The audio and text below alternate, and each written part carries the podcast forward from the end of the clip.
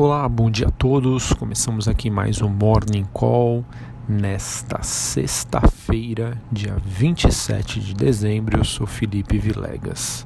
Bom, a noite foi de poucas novidades, mas com uma nova rodada de apreciação, ou seja, valorização dos ativos de risco, liderados pelas bolsas globais podemos dizer que estamos naquela fase do ano em que a sazonalidade é positiva, né? Final de ano, festas, e como não há muitas notícias relevantes e o cenário parece, né, a prova de qualquer efeito negativo, a gente continua observando esse movimento positivo para as bolsas mundo afora e isso, é claro, deve contaminar né, de maneira positiva aqui é, as, as ações brasileiras. Ao que tudo indica, devemos continuar assim até que haja alguma mudança de cenário, né, algum dado macroeconômico negativo, algum desacordo político, enfim. Nos mercados internacionais, a gente pode dizer que estamos numa fase de altas parabólicas, tá? que não costumam terminar de maneira saudável, que é quando a, os investidores acabam comprando, comprando, comprando, sem olhar aí, sem precedentes e às vezes até é, acreditando aí que estamos vivendo um céu de brigadeiro, podemos dizer assim. Né? Contudo, é sempre difícil acertar os pontos de inflexão, ou seja, quando o mercado vai cair na realidade. E essa sazonalidade, como eu já disse, de curto prazo e o cenário ajudam nesses movimentos, a despeito dos preços pouco atrativos, né? A gente pode olhar não tanto o Brasil, mas quando a gente olha mais para lá fora, os ativos sim já estão bastante esticados. Enfim, o cenário deve continuar, mas é sempre bom a gente ficar atento para tentar identificar um possível ponto de inflexão. Em suma, falando hoje sobre o desempenho desses ativos, as bolsas na Europa avançam, enquanto as ações de comunicação e tecnologia é, ganham em algumas praças da Ásia após a Amazon ontem ter informado vendas recordes nos feriados. O índice dólar tem uma sua segunda baixa seguida frente seus principais pares globais. Futuros do S&P e Nasdaq sinalizam novos recordes para o mercado norte-americano.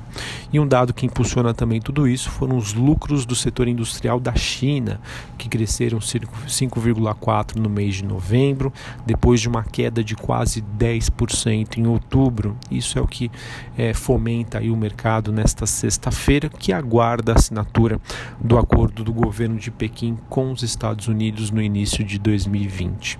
A gente pode dizer, claro, que a economia da China se recuperou no mês de dezembro, como mostram esses indicadores preliminares.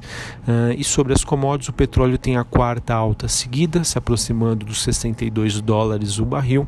Os metais industriais é, em Londres têm direções opostas: o cobre sobe, o níquel cai e o minério de ferro avança após os dados chineses. Bom, falando agora de Brasil. O cenário continua bastante positivo.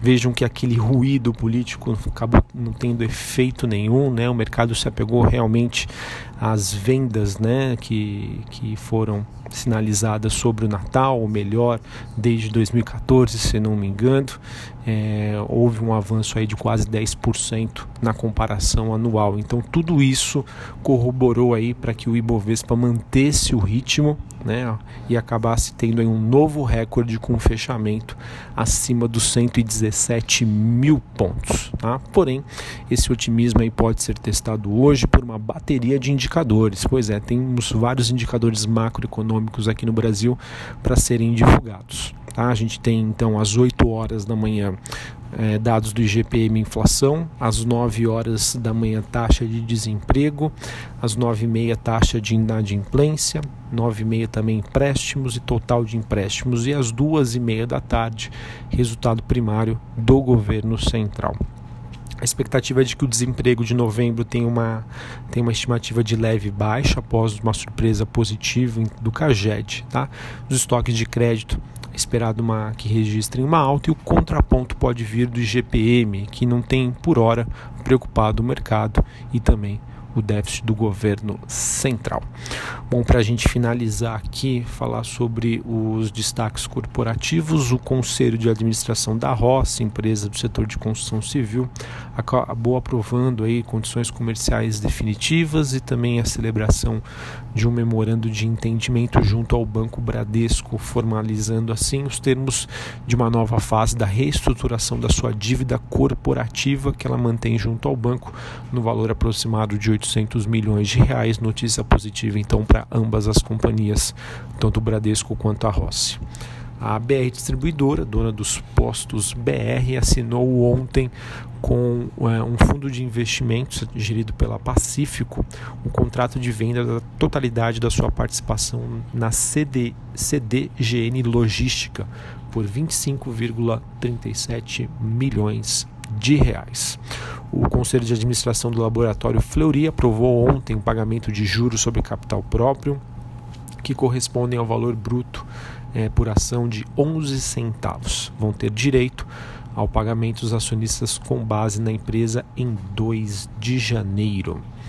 É, a Sabesp também assinou ontem é, um protocolo de intenções com a Desenvolve São Paulo para promoção e divulgação da agência de fomento do Estado aqui de São Paulo, com o objetivo de facilitar o acesso ao crédito às empresas que atuem junto à Sabesp na prestação de serviços de saneamento. E para finalizar, a São Carlos Empreendimentos e Participações anunciou ontem a venda por 39 milhões de reais do centro empresarial que possuía na região portuária do Rio de Janeiro. Desse valor total, a incorporadora vai receber 27,3 milhões e o restante é, devem ser pagos com correção monetária somente em 2021. Esse imóvel, que é localizado na região portuária da cidade do Rio de Janeiro, está totalmente alugado para a Universidade Estácio de Sá, que agora se chama IUTSC desde maio de 2012. Bom, essas então são as principais notícias do dia. Vemos que temos alguns fatos aí corporativos, mas nada muito é, significativo tá? que possa realmente fazer preço nos ativos, mas enfim, o bom humor acredita-se que deve continuar, a não ser que os, a bateria de indicadores aí esperado para esta manhã é, mostre alguma, algum contraponto aí que o mercado não estava esperando. Um abraço a todos, uma ótima sexta-feira, um excelente final de semana e a gente volta. A gente vai estar aqui dia 30 de dezembro, segunda-feira, para contar aí as novidades sobre o último pregão de 2019. Valeu, um abraço.